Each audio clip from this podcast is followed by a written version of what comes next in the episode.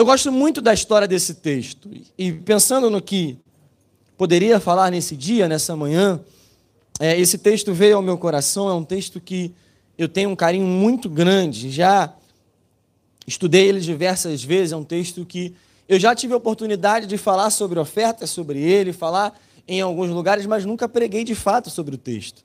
E eu tenho esse texto com muito carinho por algumas lições que eu aprendo com essa história e eu aprendo, entendo que você também pode aprender nessa manhã. Amém?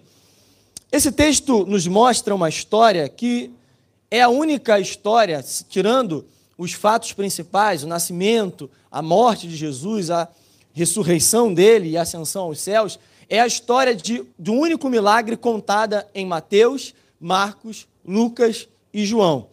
Todos os quatro evangelhos contam essa história. Cada um dos evangelistas tem uma ótica diferente sobre o que acontece aqui. E em João, a gente tem alguns detalhes que eu gosto de falar em João nesse texto, porque há alguns detalhes que nós podemos observar. Mas em Mateus, Marcos e Lucas é contado o contexto da história. A, é, a, mensagem nos fala que Jesus acabara de receber a informação de que João Batista havia falecido aquele que era o percursor do caminho, aquele que abriu o caminho para Jesus, havia morrido, e você sabe a história, você está na escola dominical, você conhece o que aconteceu. Jesus recebe essa notícia, ao mesmo tempo, os discípulos receberam uma ordem de Jesus para que eles fossem pregar, para que eles fossem expulsar demônios, para que eles pudessem ir à frente em lugares aonde Jesus iria posteriormente. E a história nos fala que Jesus recebe a notícia e o desejo de Jesus é ir para um lugar isolado. E nisso chegam os discípulos, os discípulos chegam da sua missão, chegam cansados, chegam com fome, o texto nos fala isso, e quando eles chegam, Jesus fala: então vamos para um lugar reservado, para um lugar isolado, onde nós poderemos descansar, onde nós poderemos dormir, onde nós poderemos comer. Ou seja, havia uma vontade nos discípulos e havia também uma vontade de Jesus, uma vontade de descansar. Pergunto nessa manhã: quem não gosta de descansar? Quem de nós não gosta de tirar um período de descanso?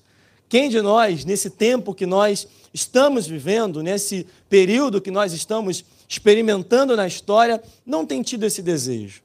Tirar férias, descansar, ficar em casa dormindo um pouquinho, vendo Netflix um pouco até mais tarde, podendo acordar um pouco mais tarde, podendo fazer uma viagem, como foi falado aqui.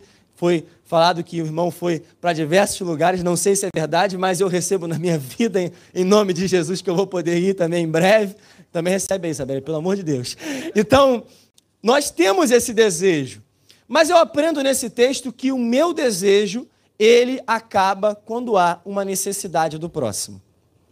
Jesus nos ensina que aquilo que eu quero fazer, ele isso acaba quando eu vejo a necessidade de alguém. Nós estamos numa igreja e eu acompanho as redes sociais, acompanho essa igreja. Pastor Alex sempre vem falando de tudo que tem sido feito aqui, tem sido realizado aqui. E nós temos visto a ação de Deus nessa igreja.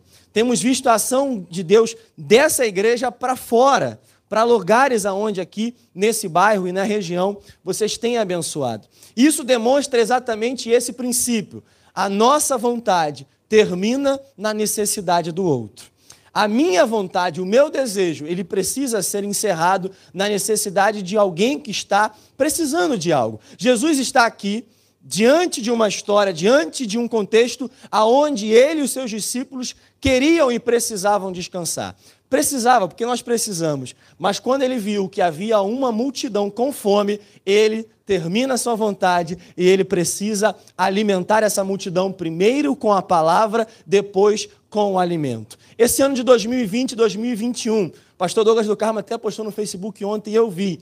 A verdade é que nós vivemos um ano tão difícil que, em muitas vezes, e não se assuste se isso acontecer durante a mensagem, nós nos referimos a 2019 como o ano passado. A verdade é que eu ainda estou com dificuldade de falar que estamos em 2021. Se vocês, quem assiste aqui, de manhã eu faço um programa ali na TV AD Bom Sucesso, às 8 horas, e é, é costume meu, às vezes, falar que nós estamos em janeiro de 2020. A ideia que nós temos é que 2020 parece que não existiu. Parece que 2020 foi um ano tão complicado que parece que foi um salto, foi um hiato na história. Nós pulamos de 2019 para 2021 em muitas áreas da nossa vida. Foi um ano cansativo, foi um ano complicado, foi um ano difícil, mas foi um ano onde eu aprendi que há uma multidão lá fora que necessita da palavra do Senhor, que necessita do alimento que é a palavra, que necessita que nós saiamos do nosso lugar de conforto para que nós possamos levar a notícia que o mundo está precisando. É isso que nós fomos chamados para fazer. É isso que essa igreja foi chamada para fazer. É tempo de nós levarmos o alimento espiritual que esta geração está precisando. Você crê nisso?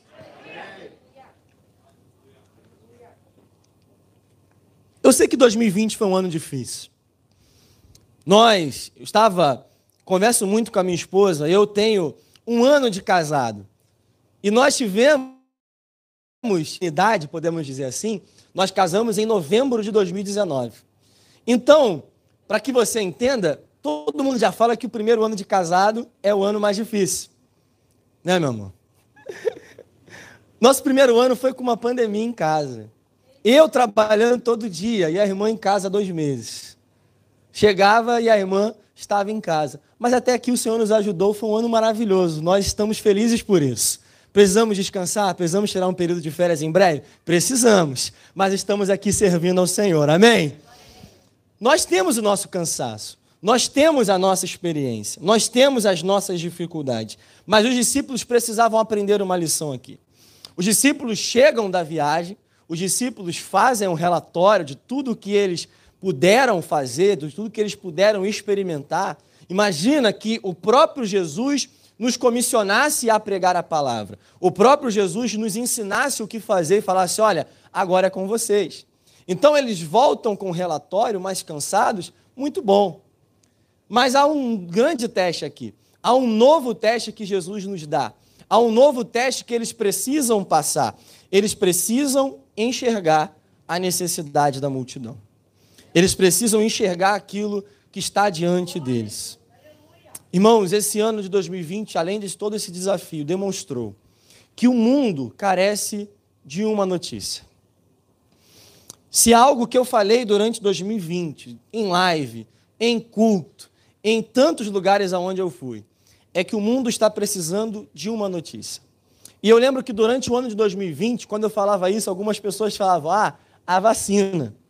A vacina, irmãos, tem chegado, mas mesmo assim a vacina não é a solução. Se alguém hoje patentear, descobrir um remédio que cure de fato, de forma efetiva, que seja 100% eficaz, também não é a solução. Se alguém hoje restaurar a economia que foi afetada por tudo o que aconteceu, ainda não é a solução.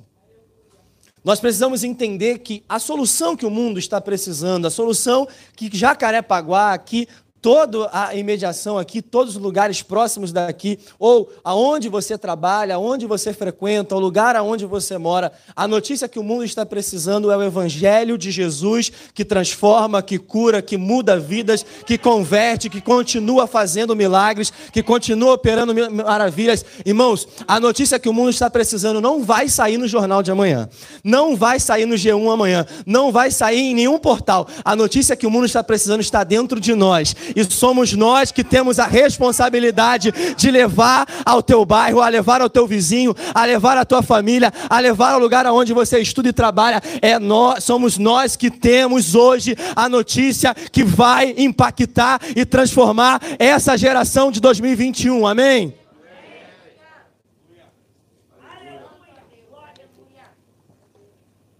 E Jesus demonstra isso para os seus discípulos. E continuando esse texto, Jesus nos ensina, alguma, ensina algumas lições que ele ensinou para os discípulos. A primeira lição: Jesus conhece a necessidade do seu povo. Jesus enxerga as nossas necessidades. Pode ser, irmão, que a tua necessidade hoje não seja a minha necessidade. Pode ser que a tua necessidade não seja a necessidade de quem está do seu lado.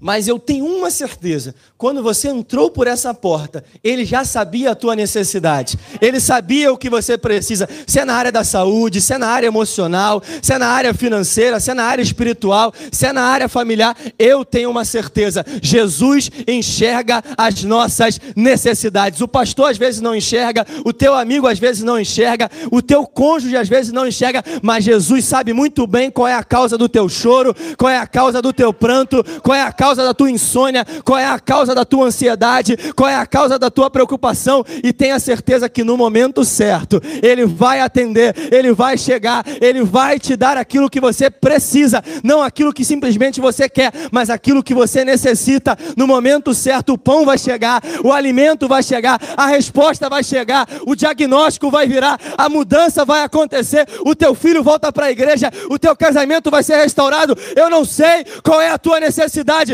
mas eu tenho uma certeza: Ele sabe, Ele já chegou, e quando Ele chega, Ele muda a história.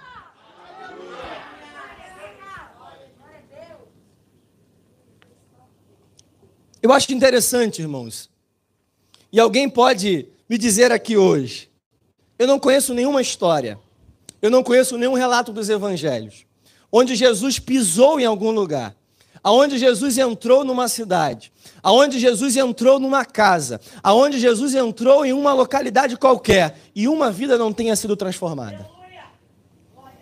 Jesus entra na casa, muda a história. Jesus entra na casa da sogra de Pedro, na casa de Pedro, a sogra de Pedro é curada. Jesus é convidado para um casamento, a água é transformada em vinho porque o vinho tinha acabado. Jesus entra numa casa onde os discípulos estavam trancados de medo e ele fala: Paz seja convosco. Ele transforma o medo em paz. O medo que paralisa, ele vem para pacificar. O ambiente que era hostil, o ambiente que era de medo, o ambiente que era de paralisia, ele vem e fala: Eu tenho a palavra que muda o ambiente. Eu tenho a palavra que transforma o lugar. Eu tenho a palavra que transforma a tua casa. Eu tenho a palavra que transforma o teu casamento. Eu tenho a palavra que transforma transforma o teu diagnóstico. Não sou eu, mas é Ele que tem. É Ele que está presente aqui, porque a mensagem dele fala que onde há dois ou três reunidos em meu nome, no mesmo propósito, ali eu estou presente. E eu falei: se Ele está presente, pelo menos uma pessoa tem a sua vida transformada nessa manhã. Jesus já enxergou a tua necessidade. Jesus já sabia o que você precisava nessa manhã antes mesmo de você acordar, antes mesmo de você chegar na igreja, antes mesmo de você abrir a sua boca nessa manhã, Ele sabe o que há no seu coração. Eu lembro de uma história em junho do ano passado, esse ano foi muito complicado. E eu tive duas perdas recentes muito significativas, e uma perda muito significativa foi a perda da minha avó. A minha avó, ela foi alguém que trabalhou intensamente para ver toda a sua família na igreja. A nossa congregação, a Nova Jerusalém, ela começou inclusive na casa dela. E eu lembro que uma das histórias que ela contava era de um período difícil que ela experimentou. Ela, falando com a gente, a Isabelle sabe que ela repetia algumas histórias algumas vezes, e a Isabelle tinha que ouvir, a gente ouvia e hoje a gente sente saudade. Porque também uma lição, abrindo parênteses, que esse ano de 2020 nos ensinou: valorize quem está do seu lado. Valorize quem está perto, irmão. Se há uma lição que esse ano nos ensinou é valorizar quem está perto. E uma história que ela contava é que de um momento da história difícil que ela passava, ela não tinha nada para comer em casa, mas a sua atitude era de fidelidade ao Senhor. Ela falou: Olha, eu não tenho nada para comer, mas o meu dízimo eu vou entregar. Eu não tenho como pagar as contas do mês. Esse mês foi muito difícil mas o meu dízimo eu vou entregar. E ela contava essa história, sempre falando sobre os detalhes, não vou me atentar a isso.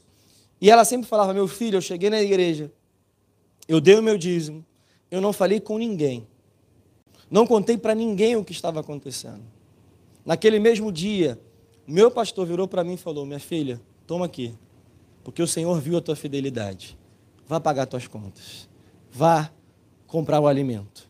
E ela, falou, ela falava assim: Meu filho, eu nunca deixei de dar o dízimo na casa do Senhor. Mas naquele dia eu entendi que ele sabia a minha necessidade, porque eu não tinha contado para ninguém. Eu não tinha falado para ninguém a minha necessidade, nem para minha vizinha, nem para minha família, nem para os meus filhos mas aquilo que eu precisava. O Senhor contemplou a minha necessidade. Eu quero dizer nessa manhã que o Senhor contemplou a tua necessidade. Contemplou a tua necessidade. Eu não sei, eu não conheço 90% das pessoas que estão aqui, mas o Senhor conhece. Talvez haja alguém que hoje não dormiu, ficou a madrugada inteira em claro, pensando como seria o amanhã, como seria a segunda-feira, como seria esse novo dia, mas eu tenho uma certeza, ele sabe muito bem quem é você, ele sabe muito bem a causa da tua dor, ele sabe muito bem como você chegou aqui. Talvez você cantou, talvez você celebrou, você pulou, você saltou, você deu aula na escola dominical, você falou aqui, mas ninguém sabe o que você está passando. Mas Ele sabe muito bem, Ele sabe quem você é, Ele sabe como a tua família está, Ele sabe o clima na tua casa. Talvez você saiu de casa hoje e o ambiente é hostil. Talvez você saiu de casa hoje e você falou: Meu Deus, só eu sei como eu estou indo para a igreja, mas o Senhor sabe muito bem, irmãos. Há uma outra história que a minha avó contava, e eu já contei em alguns lugares. A minha avó tinha um marido alcoólatra, não servia ao Senhor. Era alguém que tinha uma dificuldade muito grande com a bebida. E a minha avó sempre contava que ela viveu durante muito período, muitos, muitos períodos, muitos anos da sua vida, orando por ele. E ela conta que orava, orava, orava e nada mudava. E ela falou que um dia ele já estava bem debilitado por conta da doença que atacou o fígado dele, que até o matou. Ela conta que ela foi para a igreja como ela sempre fazia, quarta, sexta, domingo, sempre na casa do Senhor. E ela falou que um dia ela foi para casa e deixou meu avô em casa sozinho. Falou: Olha, estou indo para a igreja. Ficou em casa. Ela foi, cultuou o Senhor. Foi, prestou o seu culto. Voltou para casa. Quando ela chega em casa, meu avô estava chorando. Meu avô estava vestido com uma outra roupa, de banho tomado, sentado com uma Bíblia na mão. Ela fala o seguinte, ela falava o seguinte, o filho, cheguei em casa, falei com ele, não entendi a cena. Aí ele falou, o apelido dela era Nevinha. Nevinha, vou falar uma coisa para você. Agradece ao pastor da igreja. Ela, por quê, meu filho? Não, porque enquanto você foi para a igreja, veio um pastor aqui. Calma, irmãos. Pregou a palavra, cantamos, oramos, fizemos um culto. A palavra foi muito forte, né? Ela é mesmo? É. E no final, eu entreguei a minha vida para Jesus. E até o final da minha vida eu quero ler a Bíblia, eu quero. Ele morreu, mas ele morreu convertido ao Senhor. Falou, Nevinho, né, até o último dia eu quero servir esse Deus que você serve. Mas o mais incrível, irmãos, é que a minha avó saiu de casa e só havia uma chave. E ela trancou a porta. Que pastor foi esse que foi lá, irmãos? Deixa eu falar uma coisa: enquanto você está aqui, Deus cuida da tua casa hoje. Enquanto você está aqui, Deus cuida do teu marido. Enquanto você está aqui, Deus está cuidando do teu filho que você não sabe nem onde está. Enquanto você está aqui, Deus está cuidando do ambiente da tua casa, que é um ambiente de briga hoje. Enquanto você está aqui, Deus está cuidando de todas as tuas preocupações na tua família. Enquanto você serve ao Senhor, Ele se preocupa com as suas necessidades.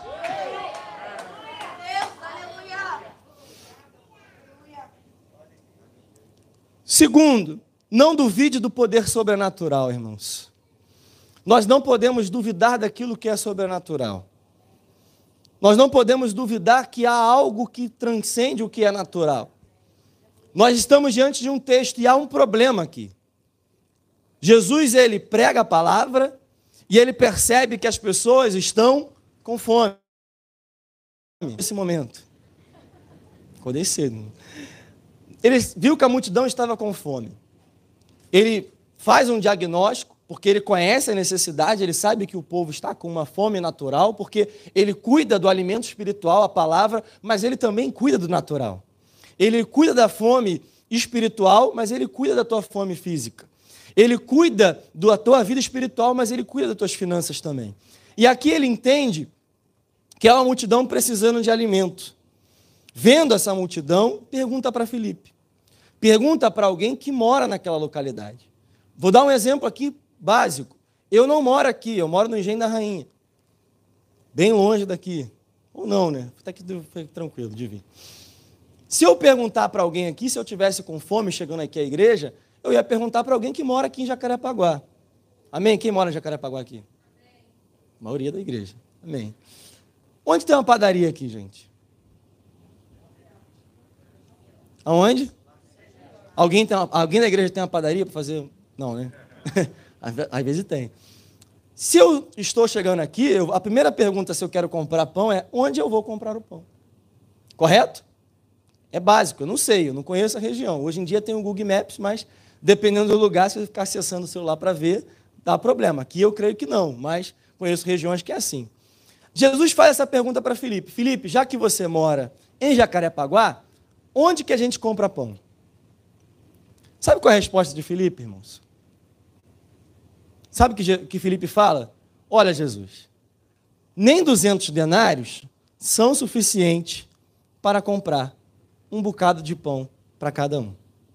Pergunto para vocês, o que Jesus perguntou? Onde? Qual foi a resposta de Filipe? A resposta de Filipe é: quanto vai custar? Sabe qual é o problema, às vezes, na nossa vida? É que Jesus está perguntando: onde? Onde é a causa da tua dor? Onde é a causa da tua necessidade? Onde você está precisando de cura? Onde você está precisando de uma ação espiritual, uma ação sobrenatural? E a gente está, ah, Jesus, nem os médicos mais acreditam. Ah, Jesus, assim como lá no capítulo anterior, no capítulo 5, o paralítico, nós estamos lá no capítulo 5, no versículo número 6. Jesus pergunta: Você quer ser curado? Olha a resposta do paralítico: Senhor, não tem ninguém que me ajude. Irmãos, essa manhã talvez o Senhor esteja perguntando: onde é a causa da tua necessidade? Me fala qual é o teu problema. Me fala o que você precisa. Me fala qual é o milagre que você está necessitando. E a gente está assim: ah, Jesus, já são 10 anos, já são 20 anos. Jesus, mas faliu, não tem volta. Jesus, mas ele está lá, eu não sei nem onde ele está. Jesus, mas o meu filho não tem solução, não tem jeito. Jesus, mas já falaram que ele não vai voltar para a igreja, que ele não vai voltar para Cristo, que do jeito que ele está não tem solução. Irmãos, aprenda a responder corretamente as perguntas que Jesus faz para a tua vida.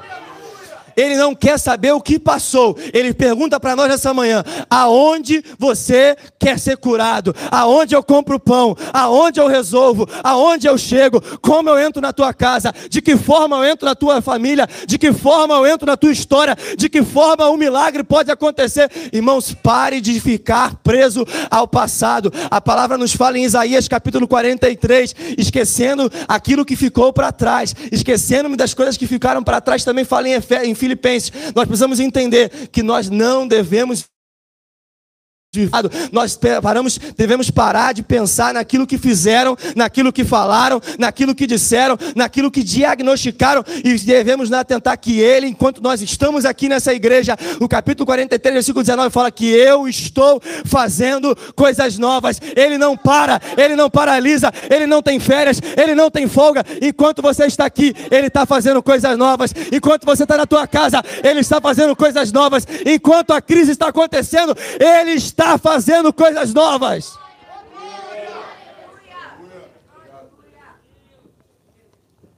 O problema é que a gente quer colocar limite no sobrenatural. A gente quer colocar lógica no sobrenatural. A gente quer colocar sentido naquilo que não precisa fazer sentido. Eu gosto de dizer que Jesus não tem compromisso com a nossa lógica. Eu gosto muito da história de Pedro, capítulo 5 de Lucas, onde Pedro era um exímio pescador. Era alguém que vivia daquilo. E nós olhamos para esse texto e entendemos que Jesus fala para aquele homem, fala para aquele futuro discípulo, para lançar a sua rede novamente. E eu aprendo aqui, irmãos, que Pedro, na sua profissão, era um pescador. Jesus, até então, era um carpinteiro. Pergunto para nós nessa manhã: quem entende mais de mar? O pescador ou o carpinteiro? Na lógica humana, Pedro poderia dizer: meu amigo, de mar, sou eu que entendo. De peixe, sou eu que entendo. Da hora que é melhor para pescar, é comigo. Na minha lógica, não é a melhor hora. Nós vimos um ano de 2020 onde muitas pessoas se frustraram porque confiaram na sua própria capacidade. Nós vimos um ano onde nós vimos pessoas, empresas, poderosas e não poderosas, caindo na mesma doença, caindo no mesmo problema. Isso a gente viu que houve um nivelamento. Mas nós precisamos entender que quando Jesus entra em ação, a nossa lógica ela sai de cena. Quando Jesus entra na cena, quando Jesus entra para fazer o milagre, o nosso sentido humano ele se encerra. Talvez você fale assim: "Olha, não sei como vai ser, mas eu tenho uma certeza. Para ele, irmãos, não precisa de explicação. Para ele não precisa fazer sentido. Quantos foram os milagres onde nós olhamos na Bíblia e falamos assim: agora não tem mais jeito, agora não tem mais solução. Aquela mulher que fala: olha, eu só tenho o suficiente para preparar a última refeição antes de morrer. Mas o que ela não sabia, que havia um profeta de Deus naquele lugar, que faria com que aquilo que ela tinha, que era pouco, se transformasse em algo muito mais do que suficiente, em algo abundante. Eu quero dizer para a tua casa que talvez você esteja pensando: Jesus, eu não estou entendendo nada. O filme que está passando não está fazendo sentido nenhum. O nosso querido Leonardo Duarte sabe disso. Quando nós assistimos um filme e começamos a ver que o filme não faz sentido nenhum, a gente fala assim: como isso vai acabar? Aonde isso vai parar? Aonde isso vai fazer sentido? Já que eu estou aqui e é o pastor Alex, eu lembro dia 23 de novembro de 2019, 44 do segundo tempo. Não fazia nenhum sentido mais. Era o primeiro dia de casado, irmão. Primeiro dia de casado. A minha esposa vira para mim e fala assim: Meu filho, a gente casou, tu não pode ficar triste, não. Mas aos 44 do tempo a gente sabe o que aconteceu. Sabe sim. Se isso acontece no mundo natural, imagina no mundo sobrenatural, porque ele é especialista em chegar aos 44 do segundo tempo na tua vida e mudar o quadro completamente. Talvez até agora tenha sido só derrota, mas eu tenho para te dizer: quando ele entra em ação, quando ele entra na tua causa, a história é transformada. Quando ele entra, é para virar o jogo. O teu Deus é especialista em causas impossíveis. Eu disse recentemente, irmãos, o teu fácil o teu difícil, o teu improvável e o teu impossível têm o mesmo nível de dificuldade para Deus? Nenhuma nenhuma. Não há nada que seja impossível para Ele. Não há nada que pareça difícil para Ele. Para Ele, tudo é possível. Então fique tranquilo. Parece que está difícil, parece que está impossível, mas quando Ele entra, esse jogo vai virar. No momento certo, esse jogo vai virar. No momento certo, essa história vai mudar. No momento certo, a tua casa vai ser restaurada. No momento certo, o teu casamento vai ser restaurado. No momento certo, a tua vida financeira vai ser restaurada. Porque Ele entra quando parece que não tem mais jeito. É nesse momento que Ele fala: agora é comigo comigo. Agora é comigo. Agora é comigo. Sai de cena. Agora é comigo. Sai de cena. Agora eu sou especialista. Agora eu que vou resolver. E é isso que eu tenho para a tua vida hoje. É isso que ele fala. Não duvide, irmão, do sobrenatural. Não duvide da nuvem.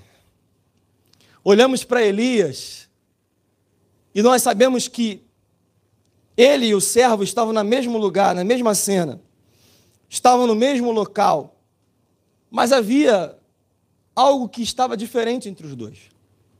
Nós sabemos que o servo vai lá sete vezes. Na sétima vez, ele volta e fala que tem uma pequena nuvem. Esse texto é tão belo. Pergunto para nós: qual a diferença do servo para Elias? Por que, que para Elias a percepção da nuvem é diferente da do servo? Porque Elias, no começo do capítulo 18, tinha recebido uma palavra do Senhor: Eis que vou fazer chover novamente. Irmãos, você tem uma palavra do Senhor sobre a tua vida. Você tem uma palavra de Deus sobre a tua casa.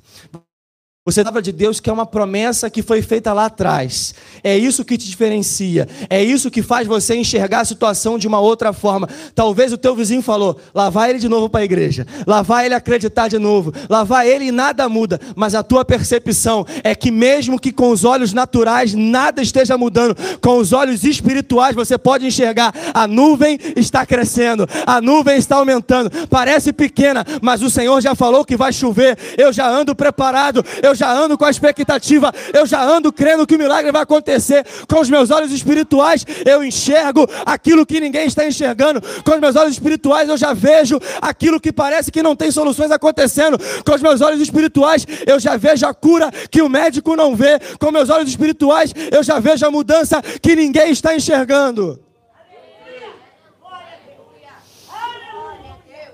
Jesus tem a capacidade, irmãos,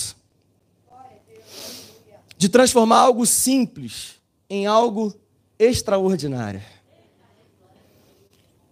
Ele tem essa capacidade. Eu brinco, brincava, agora tenho que voltar para os jovens, né? brincava com os adolescentes, embora a gente não fale com eles, de que esse jovem, quando aplico para adolescente, é alguém que saiu de casa com alimento para si, com algo que era somente para seu próprio sustento. E, brincando com adolescente, eu falo sempre que adolescente gosta muito de comer.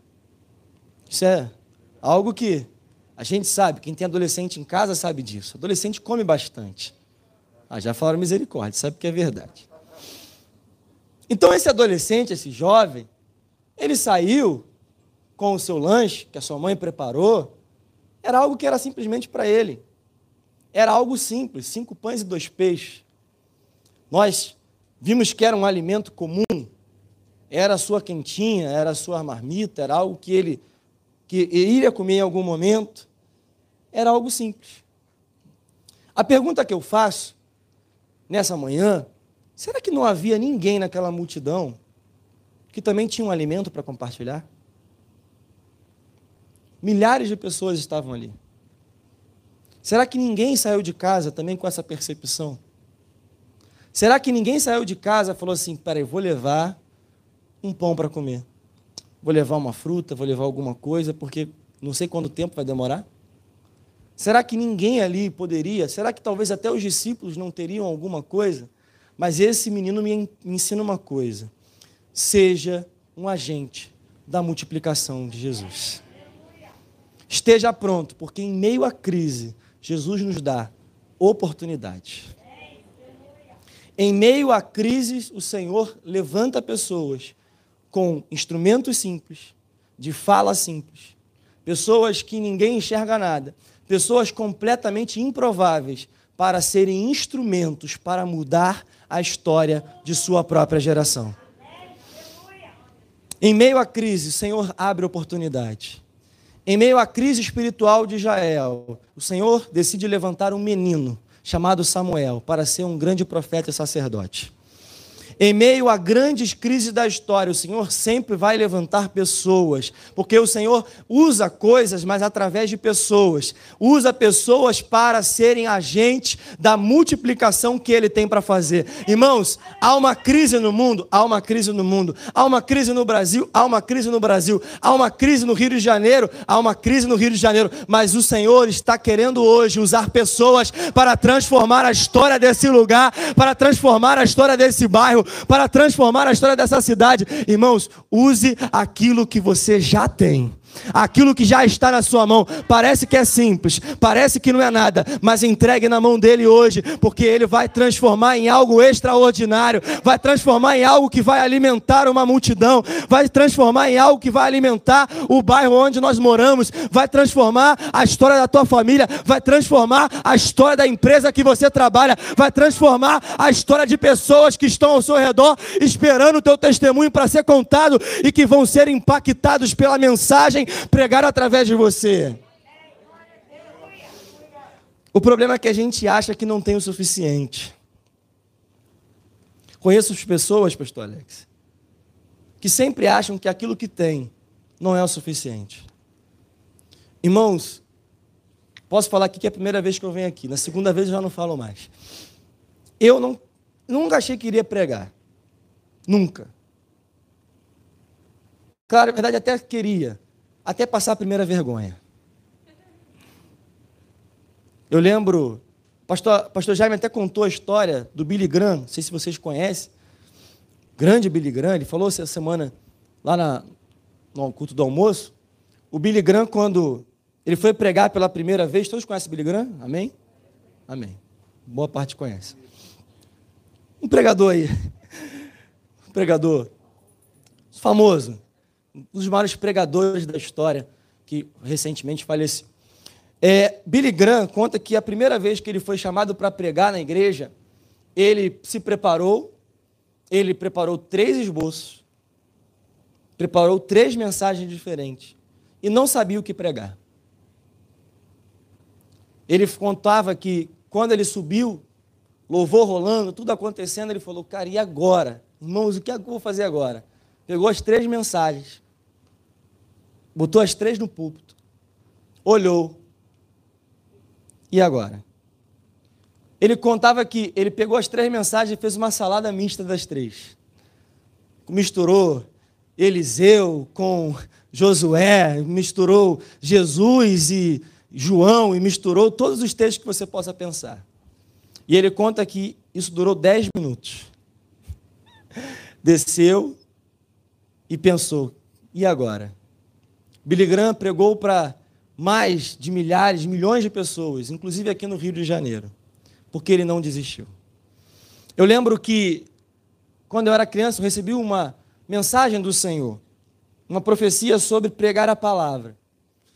E, movido por essa palavra, eu comecei a acreditar de fato nisso. Até primeiro, passar pela primeira vergonha, que foi chegar de terno e gravata num culto de domingo sendo criança enquanto todos estavam de bermuda, pronto para jogar bola lá fora no final do culto. E um diácono virar para mim e falar assim: Isso não é roupa de criança está. Isso não é roupa, cara.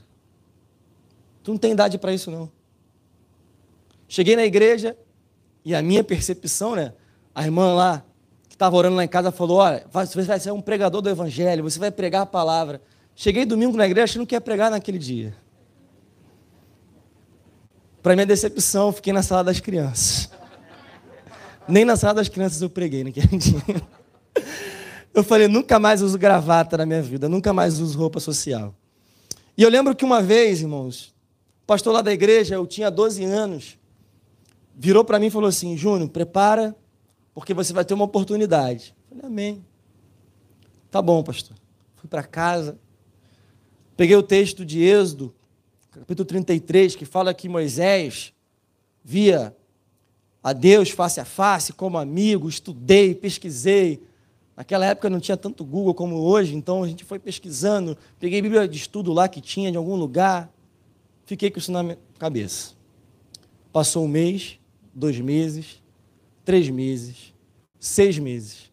Passou um ano, pastor Alex, e nada. O pastor me chama, um domingo, Domingo, igreja. Vamos chamar aqui o adolescente Júnior, vai dar uma palavra aqui rápida conosco. Eu, hã? Não, mas.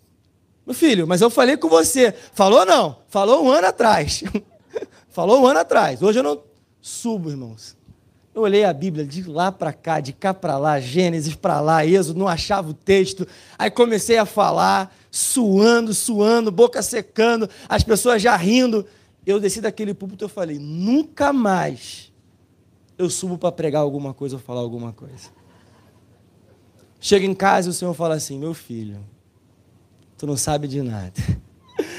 É você que eu escolho. Porque no futuro você vai entender. Irmãos, eu era muito tímido. Eu apresentava trabalho do colégio, eu era aquele aluno nerd que fazia o trabalho para outro apresentar. Na hora de apresentar, eu fugia. E às vezes, irmãos, o que dava mais raiva é que eu fazia o trabalho todo, ganhava seis e quem apresentava ganhava dez. Mas o Senhor falou comigo uma vez: meu filho, é dessa dificuldade que eu vou te transformar em alguém que vai pregar a palavra em lugares como a DB Jacarepaguá, em outros lugares como tem acontecido, porque é o Senhor que transforma algo simples em algo extraordinário. Nós lembramos da história de um homem que estava malhando trigo num lagar, que ninguém conhecia, chamado Gideão. E o Senhor fala: Olha, meu filho, com a força que você já tem, aquilo que já está nas tuas mãos, você vai ser um instrumento contra os midianitas. A palavra nos fala que ele apresenta apresenta uma oferta de carne, de pão, em meio a uma dificuldade de trigo que ele estava passando, ele apresenta uma oferta simples, mas a palavra nos fala que o Senhor fez com que um fogo descesse do céu, tocasse aquela oferta e desaparecesse. Sabe o que isso significa? Que aquilo que ele ofertou como algo natural, o Senhor transformou em algo sobrenatural. Algo que você hoje está entregando como natural, ele transforma em algo sobrenatural. Talvez talvez o louvor que você esteja entregando na tua casa e o teu vizinho está ouvindo como natural, ele transforma em algo sobrenatural para transformar a história dele. Talvez seja uma palavra que você está ouvindo na tua casa hoje no YouTube, mas o teu vizinho está ouvindo e a vida dele vai ser transformada, porque o que nós entregamos na mão dele, ele transforma em algo extraordinário.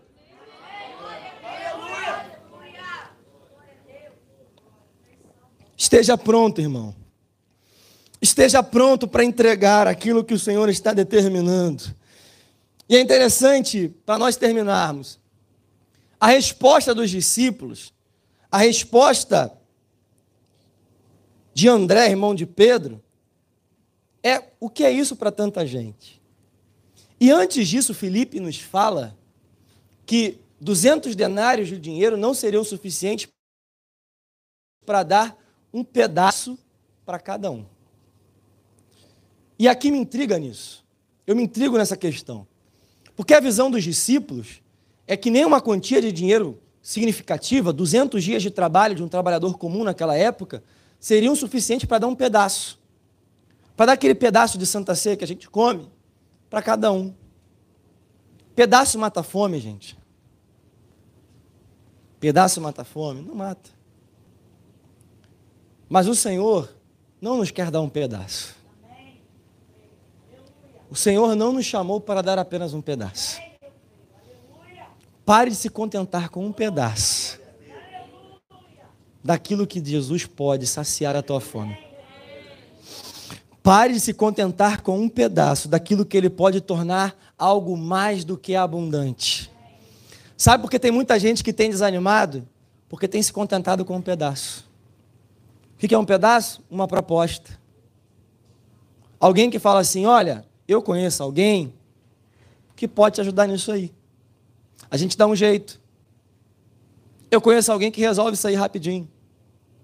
Eu conheço uma forma de resolver isso rápido. Eu conheço alguém que conhece alguém que conhece alguém que resolve isso aí tranquilo. Um pedaço.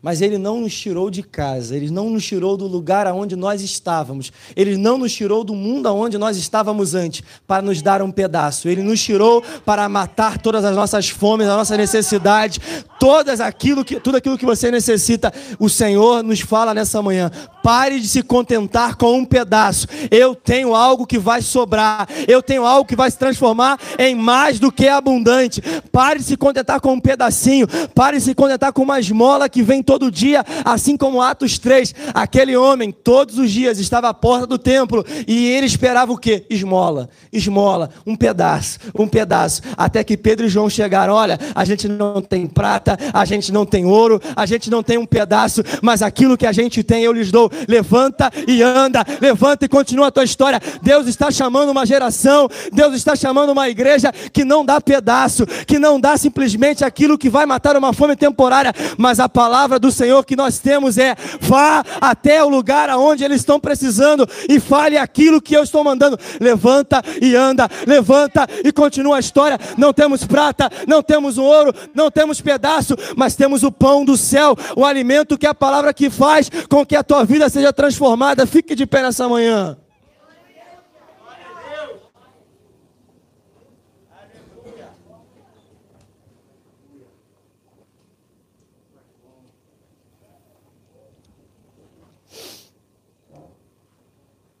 No ato profético nessa manhã, eu queria que você olhasse para a sua mão.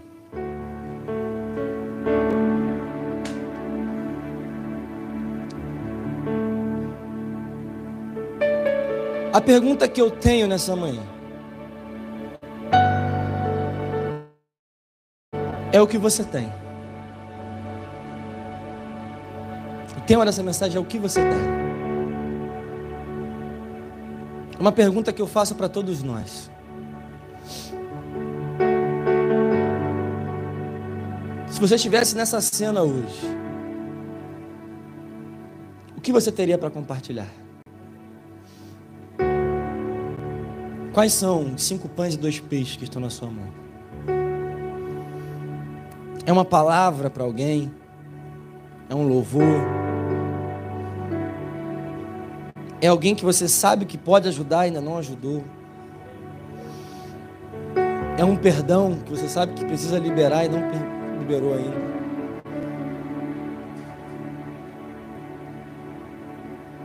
Nesses últimos dias o Senhor tem falado muito comigo sobre isso. Foi falado aqui. Depois de dois anos eu retornei para a juventude. E a pergunta que eu tenho feito nessa semana inteira é: o que, que eu tenho? Que pode ser usado pelo Senhor para transformar essa história?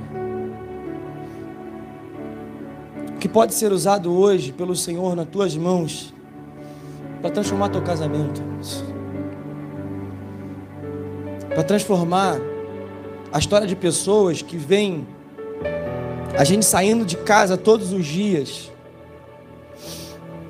e pensam, e olham, e percebem, estão nos vendo, que pode ser usado pelo Senhor, que está nas tuas mãos, que pode mudar essa história dessa igreja, levando a um patamar ainda mais elevado. Que pode ser usado pelo Senhor para transformar a história de Jacarepaguá, dessa região, desse bairro, do Rio de Janeiro. Eu gosto da história de Esther, porque Mardoqueu fala para ela o seguinte: quem sabe não foi para esse tempo que Deus te chamou. Meus irmãos, Deus não trabalha com aleatoriedade. Deus não age de forma aleatória. Você foi chamado para esse tempo. Essa igreja foi chamada para esse tempo. O lema dessa igreja é: chegamos por você. Chegamos com as mãos prontas, dispostas a entregar cinco pães e dois peixes, a entregar os nossos dons e talentos, a entregar a nossa própria vida, com as nossas limitações, com as nossas falhas, com os nossos medos, com os nossos sentimentos, mas dispostos a entregar. Que essa igreja, Pastor Alex, entregue aquilo que já está na mão de cada um de nós. Eu creio que o Senhor está pronto para fazer uma revolução nesse tempo. Eu creio que o Senhor está pronto para usar essa geração. Pastor Alex, tem algo que tem me incomodado ultimamente. É a quantidade de pessoas que tem batido nessa geração. Porque se eu estou vivo nesse tempo, eu faço parte dela. Eu não aceito que a minha geração vai ser marcada pelo fracasso, pela derrota, por não ter feito aquilo que Deus determinou a fazer. Independente se somos jovens, adolescentes, crianças, mulheres, homens, nós somos essa geração. Nós somos a geração que as pessoas estão dizendo que vai ficar marcada como a geração da pandemia, como a geração da Covid-19, como a geração do lockdown. Mas eu creio que o Senhor tem coisas para fazer no Brasil ainda em 2021. A nossa geração vai ser marcada como a geração do avivamento que começou a partir disso. Foi falado aqui sobre o livro de Atos e não tem ninguém, irmãos, que goste mais do livro de Atos que eu. A palavra nos fala que durante 50 dias era comemorado, após a Páscoa era comemorado o Pentecoste. Jesus subiu no quadragésimo dia. E durante dez dias os discípulos se reuniram para orar. Para simplesmente orar. E nós sabemos que naqueles dez dias, Jesus já havia subido e o Espírito Santo não havia descido. Pergunto para nós nessa manhã: imagina a crise. Uma geração sem Jesus uma geração sem o Espírito Santo. Você pensa que foram dez dias fáceis? Não foram. Mas a igreja estava reunida. Até que o Espírito Santo descesse e transformasse a história daquela geração. Ah, irmãos, eu creio que enquanto nós estamos aqui reunidos, no mesmo propósito, como foi colocado no coração do pastor Alex, o avivamento vai começar em Jacarepaguá. O avivamento vai começar no Rio de Janeiro, com geosmina, sem geosmina, com crise, sem crise. A água pode ter gosto de terra, mas o fogo que desce do Espírito Santo é puro, é imaculado e vai mudar as história nessa manhã, o que nós temos nas mãos, o que você tem, porque Ele vai transformar em algo extraordinário para mudar essa história. Eu creio que Ele vai começar um novo tempo em Jacarepaguá, Ele vai começar um novo tempo nessa geração. Não vamos ficar marcados como a geração da pandemia, nós vamos ficar marcados como a geração do avivamento no Brasil, do avivamento na tua escola, do avivamento na juventude, do avivamento na igreja, do avivamento dos hospitais, do avivamento que vai chegar nessa nação.